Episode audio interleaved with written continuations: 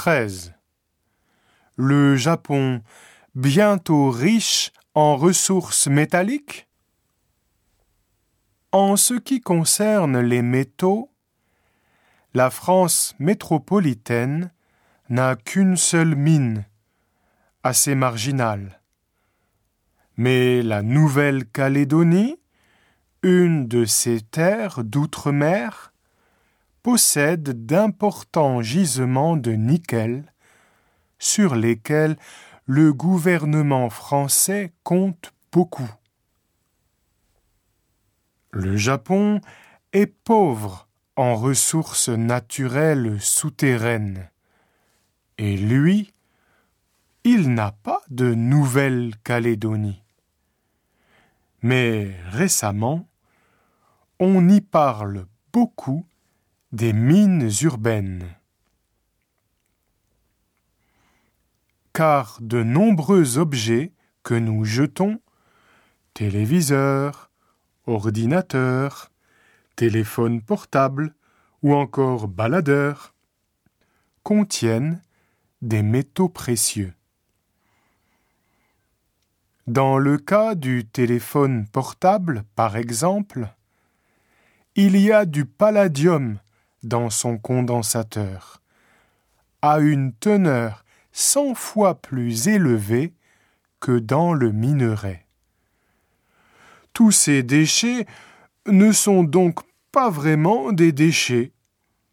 Ils constituent ce que l'on appelle les mines urbaines. D'après un calcul fait par des scientifiques, l'indium des mines urbaines japonaises représenterait 61% des ressources mondiales. L'argent, 22%.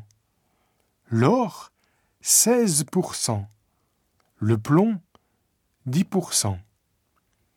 C'est le Japon qui posséderait la plus grande quantité de ces quatre métaux. Le ministère de l'économie, du commerce et de l'industrie attache une grande importance à la récupération des métaux. Il a publié en juillet 2009 un document sur l'approvisionnement du pays en métaux rares. L'exploitation des mines urbaines y figure parmi les quatre grandes stratégies envisagées. Une autre de ces stratégies, c'est le développement des relations diplomatiques avec les pays producteurs en échange d'infrastructures et de savoir-faire fournis par le Japon, celui-ci aurait la garantie de l'accès à ces métaux. Parmi ces pays producteurs, le ministère cite quelques pays francophones d'Afrique. Le Maroc pour le plomb, le Niger pour l'uranium, le Gabon, manganèse, la République démocratique du Congo, cobalt, et enfin Madagascar, platine et autres produits.